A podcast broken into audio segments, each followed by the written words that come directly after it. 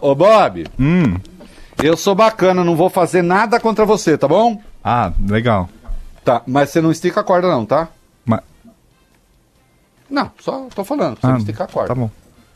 Não que eu, eh, veja só, não tô te ameaçando. Uhum. Mas se você esticar a corda, aí, né? Bom, mas aí, o Bob Furruia. Hum. Não, antes, antes disso, quero destacar uma coisa interessante. Você notou, vocês notaram que todo mundo que comanda a tropa já foi aluno de quem? Do general. do general.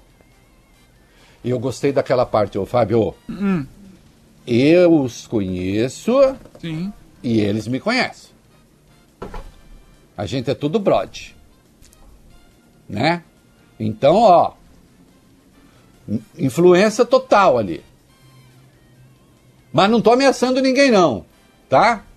É ultrajante. Não me ultraje falando em golpe. Ó, que ultrajante, meu Deus. Nem quero pensar nisso. Ultrajante. Mas não estica a corda. Bom, sendo assim, Bob Furruia, você ou o Fábio, não sei, vejam aí, a gente tem que continuar. Mas o que seria, afinal, esticar a corda? Quando é que se estica a corda, então? Hum. A Veja perguntou: O senhor se refere a exatamente o quê? Exato, ô Bob Furruia. Hum. O quê? O quê? Mas o quê? Ah, o quê? Disse o general. O que seria esticar a corda? Ah, o que seria esticar a corda? Aspas que para o general Ramos. O Hitler exterminou 6 milhões de judeus, fora as outras desgraças. Comparar o presidente a Hitler é passar do ponto, e muito. Não Para, para, para, para. Então, se alguém comparar o Bolsonaro a Hitler, há a chance de um golpe de Estado, é isso? É esticar a corda, né? É esticar a corda. Então vamos lá. Não estica a corda porque pode ter golpe. O que é esticar a corda? Comparar o presidente a Hitler é esticar a corda. Hum, não pode nem fazer uma associação. General, hello. Pedir o fechamento do Congresso lá na Praça dos Três Poderes e o fechamento do Supremo e o senhor participando do ato, isso pode. O ministro da Defesa sobrevoar a Praça dos Três Poderes com um ato lá embaixo pedindo o fechamento do Supremo, pode. Agora, fazer uma metáfora não pode. O senhor tá brincando? O senhor tá de sacanagem? Eu escrever, presidente se comportou como Hitler. Ah, não, passou do limite. Isso não. A propósito, se falar associar o Pinochet, pode? Tam- O Pinochet não pode. E associar a ditadura argentina, pode ou não pode? Ou é só a Hitler quem comanda? Então eu posso fisicamente levar, cobrar num espaço de segurança nacional, pedir o fechamento do Congresso, pedir o fechamento do Supremo, ser saudado pelo presidente da República.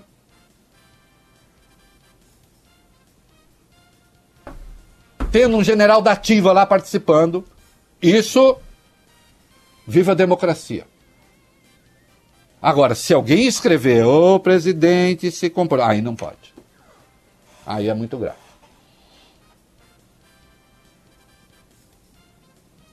Mas ainda não é o trecho mais grave da sua resposta, obviamente. Siga aí, Bob Furui. Continua o general Ramos. Aspas, não contribui com nada para serenar os ânimos. Também não é plausível achar que um julgamento casuístico pode tirar um presidente que foi eleito com 57 milhões de votos. Ah, julgamento casuístico. Então o julgamento nem aconteceu ainda, mas o general já sabe que ele é casuístico. E de que julgamento ele está falando, Bob Furui? Explique, esclareça para nós outros. Aspas. Nós as, pessoas, nós, as pessoas que somos destituídas desta fina percepção de que é capaz o nosso general? Vamos lá. Foi exatamente essa a pergunta da Veja, Reinaldo, e o general respondeu o seguinte, aspas para ele: "Um julgamento do Tribunal Superior Eleitoral que não seja justo. Dizem que havia muitas provas na chapa de Dilma e Temer. Mesmo assim, os ministros consideraram que a chapa era legítima. Não estou questionando a decisão do TSE, mas, não. querendo ou não, ela tem viés político. Ah, então veja que ele nem sequer, obviamente, como ele não conhece os autos direito, ele não entrou no mérito do julgamento que está em curso no TSE. Dos julgamentos, na verdade, são oito ações. Ele foi falar lá do julgamento da Dilma e do Temer. O julgamento que não caçou a chapa. Se tivesse caçado a chapa, o Temer teria sido caçado junto. Lembre-se que naquela altura a Dilma já tinha sido afastada em nenhum momento, num processo de impeachment, para dizer pouco, polêmico, houve qualquer tentativa ou qualquer ameaça de rompimento da ordem, como não houve, não houve no impeachment do Collor. Quer dizer que o general considera de saída que o julgamento é casuístico? Ou melhor, só não será casuístico se o resultado for aquele que o general Ramos quer. Qualquer resultado diferente daquele que ele quer, então é casuístico. E aí é esticar a corda. E sendo esticar a corda, portanto, ele está ameaçando as pessoas com golpe. E o Brasil com golpe. Com a devida vênia, senhor, é uma entrevista vergonhosa. Vergonhosa numa atuação já vergonhosa das Forças Armadas brasileiras. Ou o senhor me diga em que, outro, em que outra democracia do mundo existem 3 mil militares da ativa no governo. O senhor tem notícia de alguma outra democracia em que isso tenha acontecido? Hein? Há alguma outra?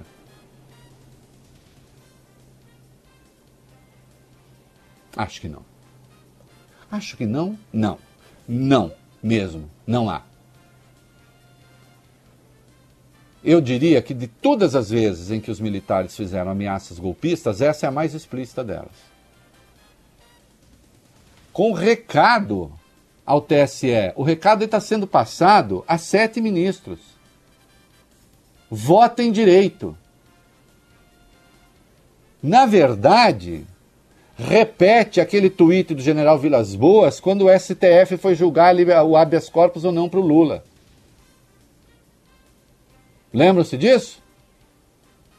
Na véspera, o comandante do Exército fazendo um tweet praticamente dizendo qual deveria ser o voto dos ministros do Supremo? Quer dizer que não importa, general, a prova que apareça lá contra o, o, o, o presidente? Atenção, eu não sei se tem prova contundente o bastante. Eu não sei. E se tiver? Se tiver, nós, se tiver, o tribunal tem que pedir licença ao senhor para votar? Dizer, ô general, será que a gente pode aí exercer o direito de votar e o senhor, por favor, não tentaria dar golpe ou convenceria os seus alunos, aqueles que o senhor conhece? Ou vamos botar um objeto uh, direto preposicionado, né? Aqueles a quem o senhor conhece? e que também o conhecem, o senhor, o professor, professor de constitucionalismo, professor quase de Deus. Né? Será que dava para o senhor não dar um golpe? Só para a gente fazer valer a lei? Porque veja bem, general, o Collor foi empichado, a Dilma foi empichada, Ninguém falou em golpe. Mas com Bolsonaro, não. Não importa o que haja lá. De saída, qualquer resultado que não seja este que vocês anseiam será então um resultado casuístico. A Maria casa com quem quiser, já que o pai é um liberal, desde que seja com José.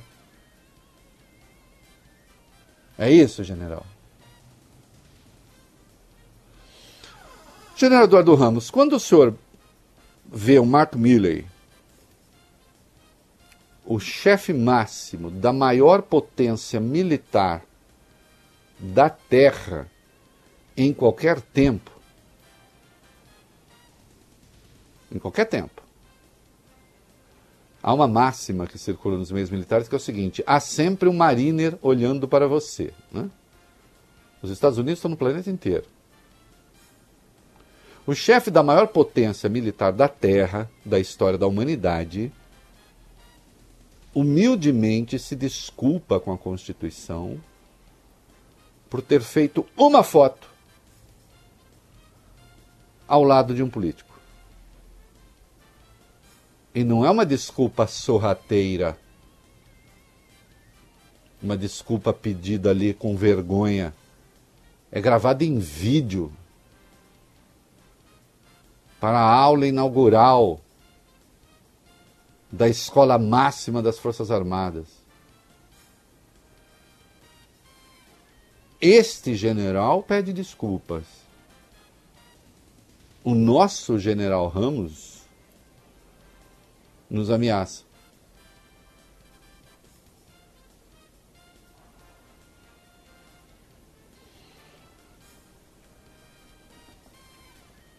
Falta conservadorismo às nossas Forças Armadas. As nossas Forças Armadas, tão anticomunistas que são, não são anticomunistas o bastante, não é? Para ler um livro, de novo, Fábio Cuba, nós daremos esse momento cultural aqui 500 vezes. Momento cultural. Até que esses senhores aprendam. Até que esses senhores decidam ler O Soldado e o Estado do Samuel Huntington. Para saber que militar não participa da política, militar não faz política. Militar serve ao Estado. E, como deixou claro Mark Miller num documento dia 2 de junho e em seu pronunciamento recente, serve ao Estado americano. Lá e tem que servir ao Estado aqui não a governos.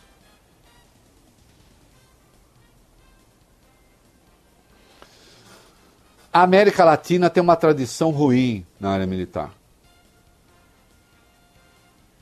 Já foi praticamente governada por ditadores de norte a sul né, do continente. Durante um bom tempo, a exceção, curiosamente, era a Venezuela. E essas Forças Armadas se especializaram em reprimir o próprio povo. Não em guerras externas. Em reprimir o próprio povo. Eles eram valentes contra quem não tinha meios para enfrentá-los. Foi assim que a ditadura militar chilena matou 3 mil pessoas. Considerando a população do Chile é muita gente. A Argentina, a ditadura argentina, então, foi um despropósito, um descalabro, uma falta de limite absoluta. 30 mil pessoas entre mortos e desaparecidos. 30 mil pessoas. A brasileira foi mais modesta em cadáveres. Acho que o número final da, da Comissão da Verdade ficou em 432 pessoas. Daqui a pouco confiram aí para mim é, pode ter uma diferença na unidade aí. Não sei se 432, 437, mas acho 432. 434. 434, pronto. 434. Forças muito eficazes, mas torturou milhares.